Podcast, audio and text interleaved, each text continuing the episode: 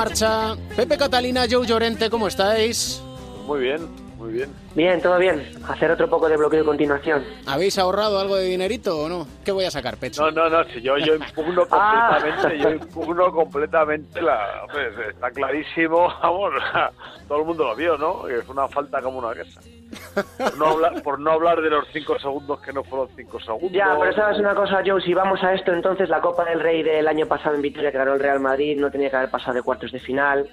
Yo sí que voy a reconocer la Claro, victoria hombre, de David pero- Camps. Bueno, pero yo ya lo escribí. El año pasado yo lo escribí. Era campo atrás. Este año escrito. Era personal. Lo que no hago es pagar una apuesta. O sea, una cosa es una reconocer y tal, y otra cosa es una apuesta. Si Joe no homologa, decisión. si no homologa la apuesta, yo sí Venga, que la homologo. venga, venga, va, venga. La homologamos, la homologamos. Le invitaremos, le invitaremos a por no oírle, porque luego será pe- será mejor invitarle a comer que no oírle. Es que luego es peor el remedio que la enfermedad, ya lo sabéis. Totalmente de Te acuerdo. invitaremos, te invitaremos a comer. Eso sí, el remedio del En Barça... Virukov, en Virukov Bistro. Sí, señor, el efecto Pesic en el Barça. ¿Es flor de un día? ¿Es verdadero candidato a partir de ahora a la Liga? No, yo, yo creo que mejorará algo. Lo que pasó en la Copa fue una un cúmulo de circunstancias, ¿no? Que el equipo sorprendió, eh, pues llegaba con cosas nuevas y hoy en día que está todo muy analizado, pues los demás equipos no, no pudieron gozar de, de esta ventaja, que porque el, el Barcelona sí que sí que sabía lo que iban a hacer los demás equipos, los demás equipos no sabían lo que iba a hacer el Barcelona. Y luego se dieron eh, bueno el Barcelona hizo un buen papel pero no sé no a mí me parece que el Vasconia y el Madrid no llegaron a jugar a su nivel Madrid me tiene un poco desconcertado porque pasa de jugar muy bien a jugar regular. Eh, bueno aunque este es otro tema del que podemos hablar la semana que viene por ejemplo. Y, y, bueno yo creo que perdurará porque Pesic tiene bueno es un, un entrenador eh, inteligente.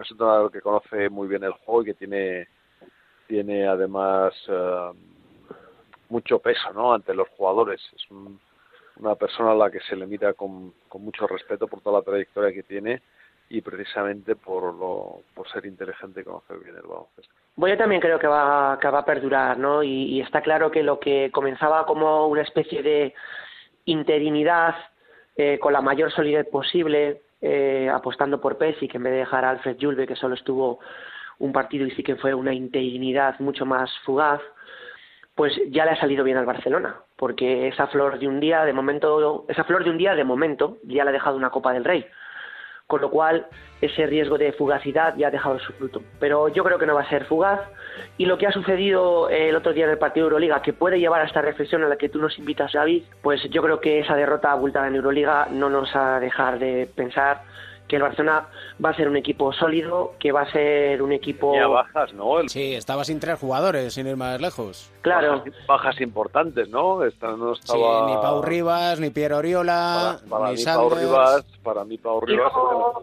eh, es muy- ha sido muy importante la Copa. Y luego todo tiende a estabilizarse en el tiempo, en un sentido o en otro. Lo que, lo que está muy por encima de su nivel se acaba estabilizando a, a un nivel más equilibrado y lo que está por debajo del nivel también. ¿Qué quiero decir con esto? Que el Barcelona sorprendió y tuvo un factor sorpresa en la Copa del Rey por la reacción que tuvo y por ser el equipo que no se parecía en nada al que había sido hace 15 días. Claro, eso también ahora eh, pilló por sorpresa a los equipos que se enfrentaron contra él, pero ahora ya no es sorpresa. Y ahora ya pues también la gente va a saber cuáles son las señas de identidad de Pesic e intentarán pues eh, reconducirlas eh, tácticamente y neutralizarlas. Pero el Barcelona va a ser eh, un equipo en el que vamos a tener que contar en, en esta temporada. Los dos conocéis de una manera u otra los entresijos de un vestuario. El segundo entrenador del Barça, cuando estaba Sito Alonso, llegó a comentar en su perfil de Facebook que da gusto volver a casa y ver que uno tiene la cama hecha. ¿Qué puede llevar a un entrenador a pensar eso y si realmente puede existir eso? Bueno, yo, antes de que lo diga yo, porque es además algo que salto como un resorte y lo hice en Radio Estadio cuando lo escuché, yo entiendo que es fácil que un entrenador que ha trabajado para el entrenador que ha cesado y que ve cómo eh, acabó siendo el equipo cuando les cesaron y cómo ha visto el equipo de la Copa del Rey, pueda atender a eso. Pero yo a ese entrenador que hace esa reflexión, pero no solo a Oscar Lata, que es el que estamos hablando, sino a cualquier otro entrenador, no el segundo, el primero, a todo el mundo, a mí mismo me la haría también, cuando un grupo eh, al final se te desconecta, se te aleja, eh, eso que acaban llamando a hacer la cama, que nadie la hace de manera intencionada, salvo que estemos hablando de una persona con un perfil personal insoportabilísimo, que también lo ha sabido, pero no es el caso de Alonso, yo creo que el entrenador debería hacer... Ni siquiera eso se les ha hecho la cama. ¿eh? No, ni, a, ni, a, esos, pero yo sí que lo que le invitaría a Oscar Lata es hacer una reflexión de por qué no, eh, eh, al final hemos perdido a los jugadores, porque al final no fuimos capaces de, que entendieran lo que queríamos que fuera bueno para ellos y que fuéramos un buen equipo baloncesto. Yo sí que haría esa reflexión, no me quedaría con él. Nos han sacado de aquí de manera deliberada y ahora que ya no estamos jugando bien para el otro. No, la lectura, la lectura es mucho más profunda que todo eso y quedarse en esa superficialidad me parecía un error, me parecía un error muy grande además. Yo creo que es, debería pedir disculpas a los jugadores. Los entrenadores cuando las cosas mal, van mal en muchas ocasiones se empeñan en hacer unas cosas que que al final no, no dan fruto, ¿no? Y claro, el jugador cuando ve el entrenador se empeña y se empeña y se empeña, pues es que llega un momento que dejas de creer. Entonces, cuando tú no crees en algo, por mucho que intentes hacerlo bien, es que no lo haces bien, por mucho que intentes. Y el entrenador a su vez empieza a decir, no, es que no creéis, es que no, pero si es que... Yo, pero déjame añadirte algo, pero es que cuando los jugadores dejáis de creer, no dejáis de creer por capricho, Dejáis de creer porque no funciona, porque, no, funciona. porque lo has hecho muchas veces y muchas veces piden cosas que no se pueden hacer, porque esto también es, es cierto, ¿no? Y te dicen, y ahora vais al dos contra uno y recuperas y llegas al hombre que está en la esquina y dices, pero ¿cómo llego yo al hombre que está en la esquina? O sea, yo tenía entrenadores de esos que cojan el vídeo y lo paran, ¿no? Y entonces ahora, pum, ver aquí que no sé qué. Y dices, pero no, joder, ¿cómo va a llegar si es imposible llegar? O sea, aquí con el vídeo se ve muy bien pero luego te pones en la cancha y es que no llegas porque el otro también juega, porque cuando vas hacia la esquina el que está en la esquina se mueve, porque el que está en la esquina resulta que es más rápido que tú, o porque el que está en la esquina la coge, la tira y la enchufa y claro, a la siguiente vez tú no vas a la esquina porque te, hace una finta y te rompe, yo qué sé. Además, todo esto es así, los jugadores, o sea, ¿tú te crees que los jugadores del Barcelona no querrían estar ahora entre los mejores de la Euroliga y poder disfrutar, por supuesto, jugar la Final Four y todo eso. Pues es que además sus declaraciones fueron elocuentes, porque además dentro de una sencillez que yo creo que se vio eh, totalmente envuelta de sinceridad, ellos, eh, y además sin ninguna maldad, a, los tres que les metieron, o a varios que les metieron el micrófono, y fuiste uno de ellos, David, siempre decían que con Pesic ahora parecía todo más sencillo. ¿Y cuál es la reflexión de todo esto? Que cito, que es un gran entrenador, que es conocido como un innovador del baloncesto. Pues seguramente la complejidad de lo que él quiso para el equipo no le sentó bien a este equipo. Y cuando ha venido alguien y ha simplificado un todo, ha simplificado todo, ha funcionado un poco bien. Ojo, y hay, hay el, ejemplo contrario.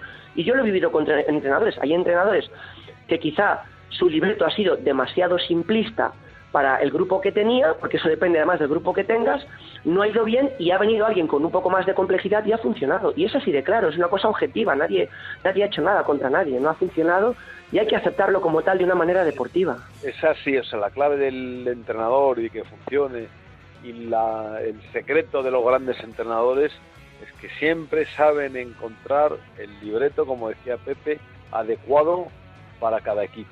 Y ese, ese es el asunto ese es el asunto, porque dice, bueno, es que él, eh, eh, no es buen entrenador, sí, es muy buen entrenador, pero por lo que sea no ha sabido, no ha sabido adecuar eh, o encontrar ¿no? la forma de jugar o no ha sabido sacar provecho a los jugadores o a algunos les ha pedido cosas que no podían hacer o les ha pedido demasiado o algunos les ha sacado de su posición, etcétera. Este es el asunto, ¿no? Y luego y luego, y luego también a veces pasa con los entrenadores que de un año a otro no se lo ha podido olvidar, ¿no? O sea, un entrenador que va, que va bien y de repente un año empieza a ir mal. Pues hombre, si era bueno el año pasado, pues este, pues no, porque a lo mejor este año resulta que el hombre se ha obcecado y, y no es capaz de corregir lo que el año pasado corregía y pensaba que haciendo lo mismo eh, va a funcionar y resulta que los demás equipos ya se han acoplado a lo que hacías y entonces te cambian y te juegan totalmente diferente o al revés o dices voy a evolucionar y voy a cambiar las cosas y, entonces la evolución resulta fallida etcétera todo esto es mucho más complejo de lo que se habla ¿eh? o sea los que estamos ahí dentro y Pepe lo lo estaba comentando ahí sabemos que influyen infinidad de factores que solamente si estás dentro sabes realmente lo que está pasando y que a mí me sorprende la ligereza con la que se habla acerca del deporte en los medios de comunicación pero bueno yo también entiendo que que bueno, pues es que, que tampoco se tienen todos los datos, tampoco son expertos y que bueno, pues un poco el periodismo también es eso, ¿no? El- Sí, pero ¿sabes lo- el problema de todo esto? Y yo no conozco a Oscar Lata personalmente, aunque sé perfectamente quién es, que esta vez no es un análisis de un periodista, que un periodista puede decir cuando ve al Barcelona en la Copa del Ah, Rey. bien, no, está claro. está El problema es que lo diga alguien que es parte, que es parte, No, porque esa, esa persona verdad- también tiene que reflexionar. Yo estoy de acuerdo contigo que debería No, no, total- totalmente de acuerdo, o sea, totalmente de acuerdo. Si no queréis que aplique la tijera en este cuarto, que ya se nos va, tenéis que hacer un crossover. Dale, entiendo, Joe. que, entiendo que es la introducción para que explique qué es esta palabreja. Bueno, esto siempre se había dicho un cambio de dirección. Cuando se explican en los entrenamientos lo que es un, un cambio de mano, no un cambio de dirección por delante, pues eso va implícito siempre que es un cambio de mano con cambio de dirección y cambio de, de ritmo de velocidad para intentar desbordar al, defensor. Hoy en día, además, como se permite manejar mucho más el balón, se permite incluso poner la mano completamente por debajo del balón, ¿no? Y lo vemos en los grandes en los grandes jugadores, eh, Ertel, del que hablábamos antes, o, o Sergio Rodríguez. Eso permite hacer, eh, por dejar sentado al defensor con mucha mayor facilidad y permite hacer, mientras el balón está en una mano, hacer muchas cintas con el cuerpo y tal. ¿no? Y bueno, esto es lo que se ha dado lamentablemente en llamar así, porque no hacía ninguna falta y lo, y que hace es confundir a los que ya somos un poco antiguos. Dicho queda, crossover, que viene a ser el cambio de dirección. Y para el próximo capítulo, como ya se nos ha ido el cuarto, tienes también, aparte del tema que ha puesto encima de la mesa Joe Llorente del juego del Real Madrid, es hablar de, de nutrición, que lo tenemos ahí. Bueno, po- tenemos un, un poco olvidado y nos habíamos quedado en dar consejos para perder algunos kilos de... Me va a permitir hacer una recomendación basada en la experiencia y en lo que he hablado con expertos y es que no haga nadie dietas eh, para adelgazar. Y no nos lo cuente ahora, como diría aquel, cuéntenoslo en el próximo capítulo. Fenomenal. Muy bien. Un abrazo. Igualmente, un abrazo, hasta la próxima.